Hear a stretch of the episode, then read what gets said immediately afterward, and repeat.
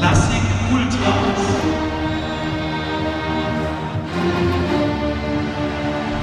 Ein Podcast der Deutschen Staatsphilharmonie Rheinland-Pfalz. Mit Katharina Waschke und Hallo, neben mir sitzt Katharina und wir sprechen über klassische Musik. Aber erst müssen wir über das Wetter reden. Heute Morgen um neun waren es schon unglaubliche 27 Grad und jetzt gerade sind es, warte, ich gucke mal kurz aufs Thermometer, 34. Man kann eigentlich nicht klar denken und nur in kurzen, leicht verständlichen Sätzen sprechen. Aber davon abgesehen mag ich es eigentlich, wenn es so richtig warm ist und abends lange hell. Dann kann man noch was unternehmen und alles hat so eine gewisse Leichtigkeit. Und im Herbst wünscht man sich den Sommer dann meistens wieder zurück, stimmt's? Ja, ein bisschen kühler könnte es schon sein. Aber man soll ja nicht immer so viel jammern und schon auch gar nichts über das Wetter. Ich vertrete ja auch die Ansicht, wenn die Menschen sich so viel, wie sie sich über das Wetter unterhalten, auch über die wichtigen Dinge im Leben unterhalten, dann wäre man schon ein bisschen weiter. Ich weiß nicht, ob wir das rausschneiden müssen. Aber Nee, nee, komm, dann lass uns mal hier zu den wichtigen Dingen kommen.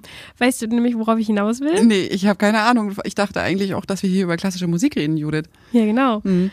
Die Sache ist nur die, ich kann mich gerade total schwer in die Lage unseres Publikums versetzen, das diesen Podcast ja wahrscheinlich erst im Januar hören wird, um sich dann auf das dritte Philharmonische Konzert einzustimmen.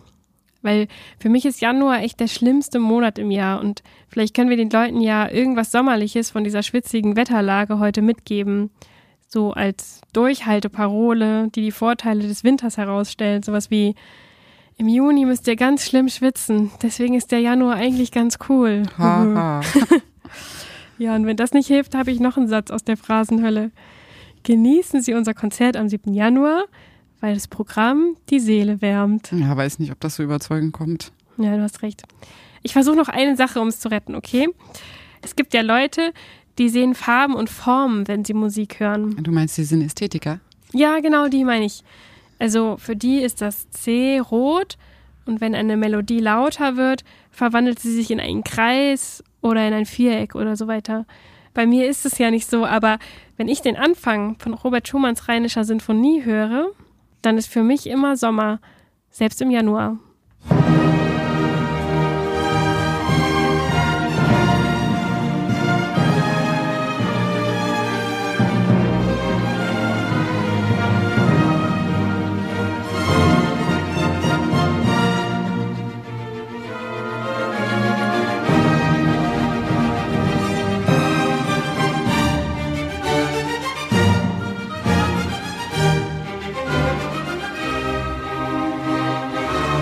Ja, ich kann gut nachvollziehen, was du meinst. Die ersten Takte dieser rheinischen Sinfonie sind wirklich magisch, ne? Die Energie muss man erstmal haben. Das ist so schwungvoll und Robert Schumann war ja auch glücklich, als er diese Musik geschrieben hat. Das hört man. Robert Schumann ist sowieso so eine spannende Figur, finde ich. Also, das erinnert mich so ein bisschen an irgendeinen Podcast, den wir auch schon mal aufgenommen haben. Ich weiß nicht mehr, der letzte war es. Mittlerweile haben wir ja schon fast eine ganze Staffel, deswegen kann ich mich gar nicht mehr richtig erinnern. Aber wir hatten das doch schon mal gesagt, dass sobald es dann irgendwie nebendran noch irgendwelche Geschichten um diese Persönlichkeiten gibt, umso spannender wird auf einmal auch das Werk. Und Robert Schumann, finde ich, ist für mich auch so eine Persönlichkeit, um die sich so viele Geschichten mystisch, ne? ranken. Mhm. Ja, genau. Also seine Depression ist natürlich die eine Sache, sein, sein Selbstmordversuch und ähm, auch seine Beziehung zu Clara Schumann, dass es so schwierig war, sie zu erobern, sag ich mal. Sie musste so lange bei ihrem Vater durchsetzen, dass sie zusammen leben konnten. Das war so schwierig. Ja, und schließlich dann, dass Clara natürlich auch noch so eine unglaublich gute Pianistin war und er wollte eigentlich Konzertpianist werden und hat sich dann selbst die Hand kaputt gemacht wegen dieser Fingerübung da mit dem kleinen Finger. Das ist so tragisch und da gibt es so viel drumherum, was diese Person irgendwie so, ähm, so spannend macht. Genau. Aber als er Anfang September 1850 nach Düsseldorf kam, um das Amt des Musikdirektors anzutreten, da war er wirklich glücklich. Und ich finde, das hört man eben aus diesem Anfang von der Rheinischen Sinfonie. Meinst du so rheinische frohe Natur? Ja, genau. Also ich kann mir das gut vorstellen. Ich glaube, die Mhm. Leute waren dahin da so. dann- mhm. Äh, das sagen ja eigentlich noch heute alle, die ins Rheinland kommen. Die Aufgeschlossenheit der Menschen, die macht irgendwie was mit einem. Und Mhm. anscheinend hat er diese Sinfonie oder den zumindest den ersten Satz der Sinfonie in lächerlichen 15 Tagen äh, aufgeschrieben.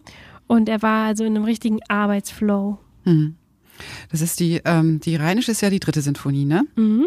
Und wenn ist das nicht so, dass es in der Sinfonie auch ist, äh, die diesen auffälligen vierten Satz hat? Ja, stimmt. Der klingt jedes Mal so ein bisschen, also immer wieder so, äh, Moment, habe ich das schon mal gehört? Also immer so ein bisschen überraschend.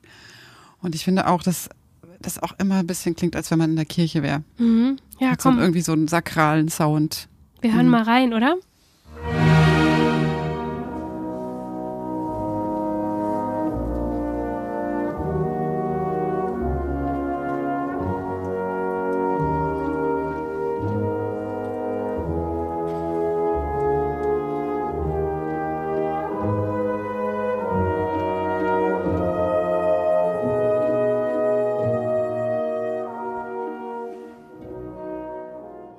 Ja, genau, das meinte ich. Dieser vierte Satz kommt an einer Stelle, an der man eigentlich das Finale erwarten würde.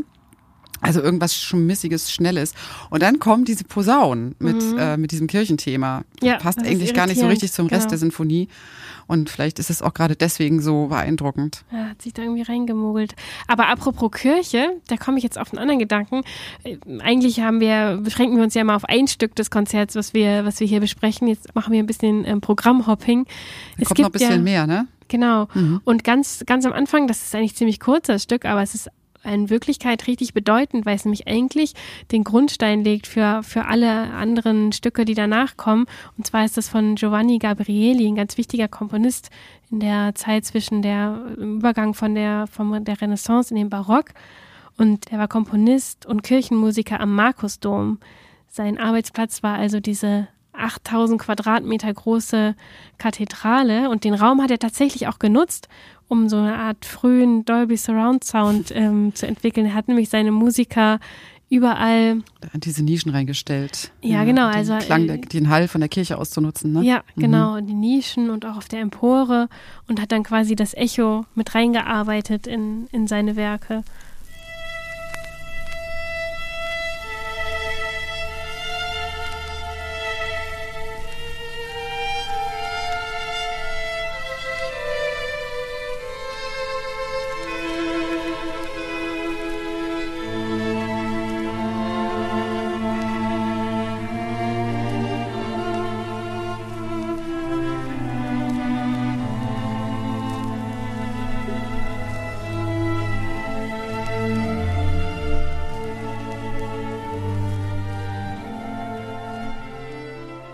Glaube, das Stück gibt es nur auf Platte. Wenn man genau hinhört, hört man so schön ähm, das Knistern. Ja. Also wir würden uns freuen, wenn ihr zu dem Konzert kommt und uns auf dieser Zeitreise, ja genau, durch die Jahrhunderte begleitet. Die Musik macht warm im Herzen.